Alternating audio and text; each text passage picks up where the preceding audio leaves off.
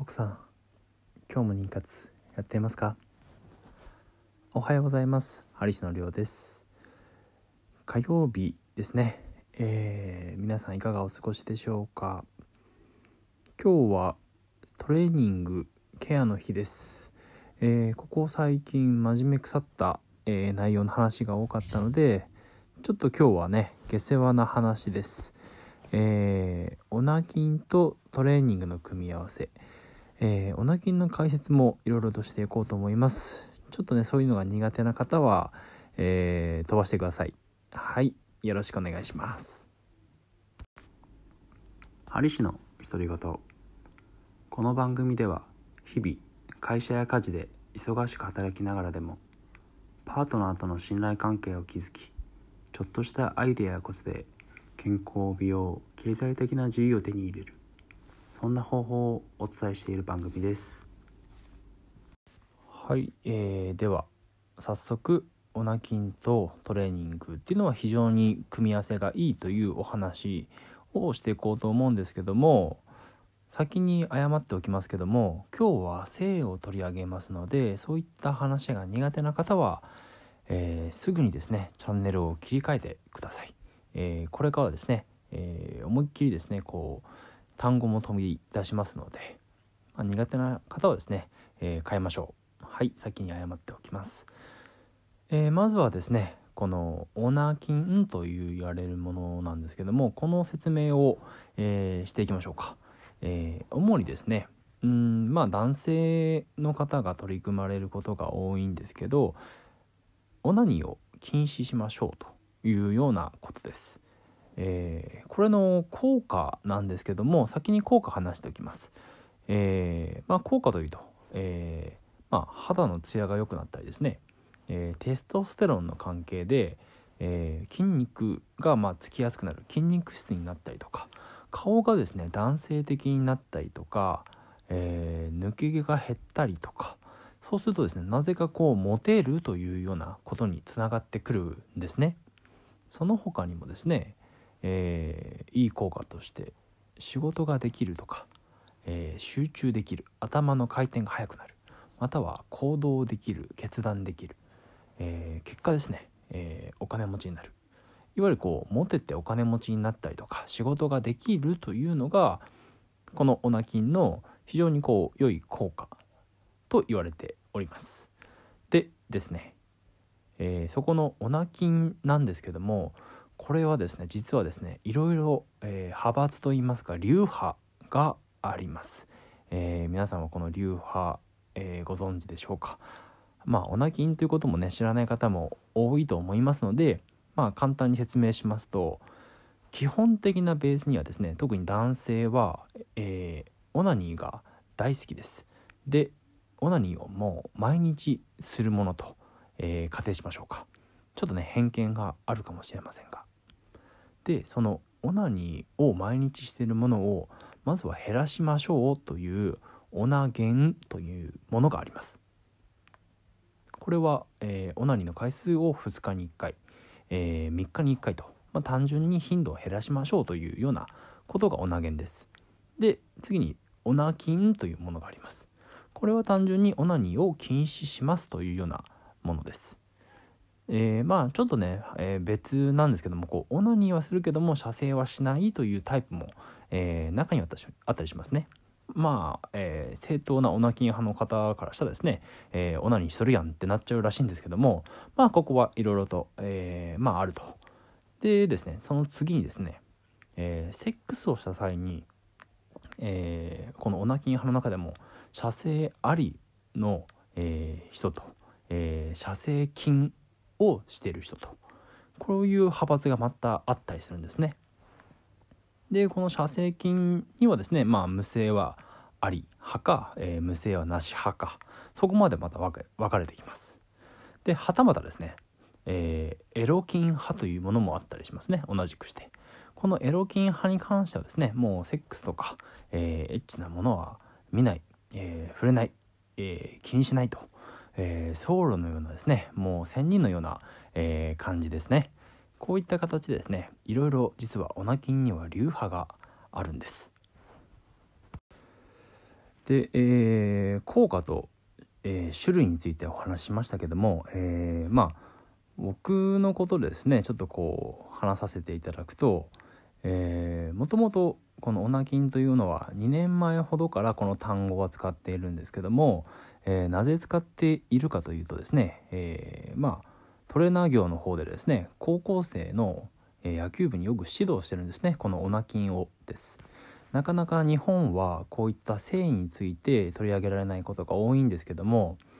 うんまあ僕が鍼灸師というのもありますけどもあのまあ、特にピッチャーの子にはですね、えー、試合前本番前には、えー、オナキンをしようと。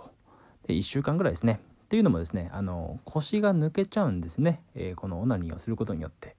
でそれでこう張り詰めていたまあこうエネルギーというか気合みたいなものが出てしまうと。これはメジャーリーガーでも取り入れられてるんですね、えー、メジャーリーガーの方でもコーチ陣の方からですね。あの、まあ、大会前試合前、えー、本番前には、えー、まあオナキにしろと。またはパートナーとは、えセックスはしてはいけないと。まあそういった教えが実際あるんですね。そういうのもですねあの聞いていたので、まあ、僕もこれは実際に応用しようというので高校生にとか大学生にですね、えー、ちょこちょこ、えー、仲良くなってから言います。であのさっき鍼灸師だからという話がありましたけども、えー、オナキンという言葉を使い始めたのは2年ぐらい前からですけどもこういった繊維についてのうんまあ射精ですかねについてちょっとこう知るきっかけになったのは7年ほど前でして、えー、この東洋医療思想の中にですねあの防虫術というものがあります。これは古代中国から続く養生術いわゆるこう健康とか、えー、長生きの、まあ、方法みたいなもんですね。まあ民間療法だったりしますけどね今だったら、えー、そういうものがですね道教と言われる、えー、道の教えと書いて道教ですね、えそこにありましてまあ昔からこういうなんだろうそういうまあ性生活のことについてはいろいろとこう研究というかまあいろいろ言われてきたわけですね。えー、そういったものがですねその東洋的なものにありまして。で、うん、まあここもあれなんですけどもねあの宇宙の根源はですね陰と陽からなると、えー、この陰陽論的なことがですねまあちょっとこれ液境っぽいんですけどもあのありまして。で、えー、陰陽いわゆる男女のこう性が一つになりまして、えー、万物が生まれるというようなまあそういった、まあ、思想の一つですよね。えー、そういったものがですね、まあ、授業でありました。で、えー、そこからですねちょっといろいろ紐解いてで学校の図書館とかですねこの防虫術を調べたんですね。えー、そしたらまあなかなか面白かったと。そういったのでですね、えー、ちょっと昔からちょっと実は、えー、防虫術ということで、えー、このオナキンという言葉はね最近ですけどもまあいろいろ知っておりました。でですねえー、まあこうその効果ですね。一番大事なことはオナキンの。えー、まあ今はこう気軽にこうエッチなものとかねこう触れられるスマホとかねパソコンですぐこうあの見れる社会なのでそれにこうぼーっとしてしまってね無駄な時間とかエネルギーとか、まあ、使ってしまってるわけでして、まあ、オナキンをすることによってそういうのを解消していこうということなんですけども、えー、主に男性なんですけどもメリットとしてまあさっきも話しましたけどモテるとか肌のツヤが良くなるとか筋肉質になるとか抜け毛になる、えー、抜け毛が減るとかまたは時間的なこう自由を手に入れるとか、えー、そういったまあエロネタを漁る時間がねこうなくなるわけですから。とかえー、エネルギーとかをねこう無駄にしないっていうのもありますね、えー、あとは疲労がたまりづらくなるとか結構ねあのー、勧めた友達とかでもこれは体感してるんですけど、えー、オナニーをやめたらですねこんなに体が楽になると思わなかったなんていう人も実はいるんですね。で逆にデメリットというのは特にはないんですけどあの結構これねやっぱり、えー、毎日オナニーしてた人からするとあのしないってことですごいムラムラするんですね。でそのまあムラムラがまあある意味デメリットといえばデメリットだったりあとはですねこううんオナニーをもしそのオナキンをしてて、えー、オナニーをしてしまった場合ですねあのすごいこう後悔しますね、えー、自己嫌悪ですね。でプラス疲労が溜まっちゃうと、うん、まあそういったことがデメリットに挙げられますかね。反対に女性の、えー、オナキンによるメリットデメリットなんですけどもこれはねあの僕男性なんでね知りませんね。あの聞いたこともないのでちょっとなかなかデータがないんですけどもただですよ。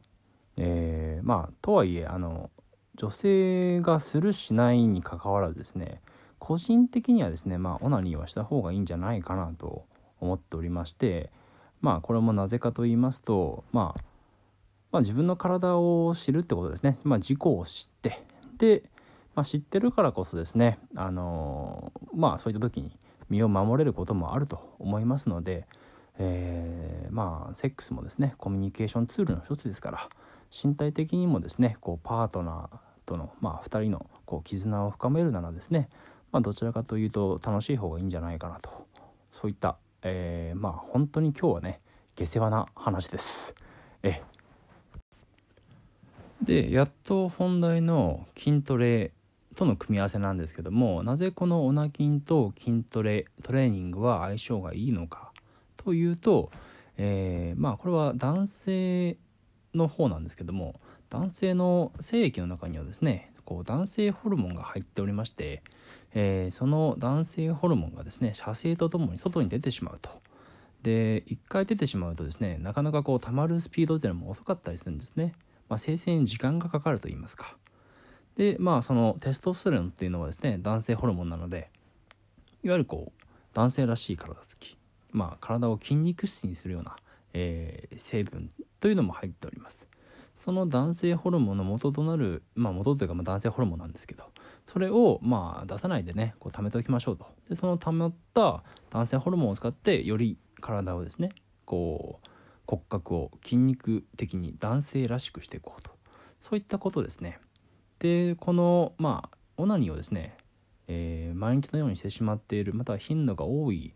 えー、人ですね。それでも体は男性ホルモンを欲します。そうした場合はですねテストステロンではなくですね、えー、ジヒドロテストステロンと言われるこう階のですね、えまあ、低い、え程度の低い男性ホルモンによって代行するんですね。代わりをします。これがですねこのジヒデロテストステロンっていうのが、えー、ハゲの原因だったり、まあ、ニキビができたりとか、えー、体毛を濃くしてしまったりとかいわゆる猿顔オナ顔と言われるこうやる気のない活気のない顔になってしまうと、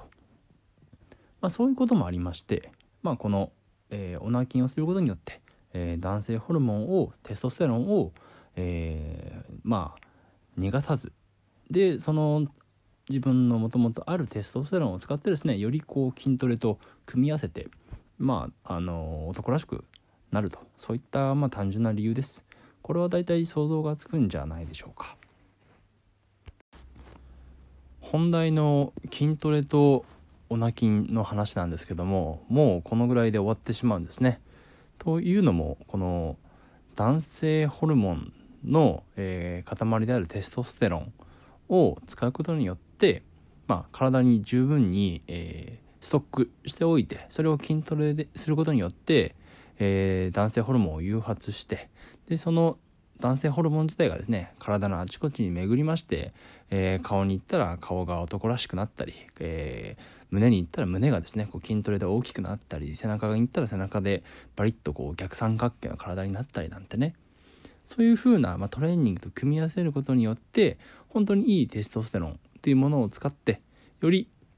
男性らしく男らしくかつ、えー、仕事もねこうできる、まあ、不思議と頭がこう回転が速くなったりとかそういうふうにこうナキンを手段として使う人が、まあ、いるというような話です。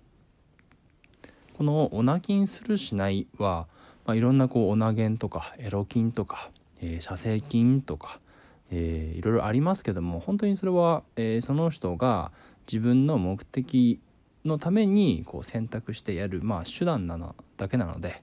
えー、これをですねファッションと勘違いして、えー、オナキンの日数をこのぐらいやったからすごいというわけではなくまあまあそれも十分すごいんですけどね。すごいんですけどまあそっちにとらわれず実際自分が何をするかっていうのにですね、えー、大切にして過ごしてみるのがいいんじゃないでしょうか。うん、ただあの自分の体を使った人体実験の結果ですね、えー、オナキンをした方が健康的にはなるなっていうのは思います。えー、まあ孫志博先生もね言っておりますけども、えー、人生の長生きに欠かせないことは平衡であると、えー、この平衡は性を漏らさないってことですね特に、えー、60歳以上の人は長生きするためには平衡しないといけないらしいですよ。あのこのオナキンをすることによってうんまあ一番のまあメリットというのもあれですけどもまあ性生活は楽しくなるんじゃないかなとあの思います。まあそれがこの防虫術にも書かれてるんですけどまあ、感度が増したりですねコミュニケーションツールとしての、えー、セックスを、まあ、より楽しめると。まああのもしかしたらですねこう、まあ、感度が増したり、えー、一晩で10回もですね、えー、ノードラッグで、えー、絶倫状態になるなんていうこともあるかもしれませんのでね、えー、まあ体に害が出ない中でですね自分のペースに、えー、合った方法を取り組んでええー、モナキンするのはよろしいんじゃないでしょうか。え今日はね何の話をしてるのかというような感じですけども、えー、オナキンとトレーニングについて、えー、取り上げさせていただきました。いかがだったでしょうか？では本日も頑張っていきましょう。それではグッバイチャオ。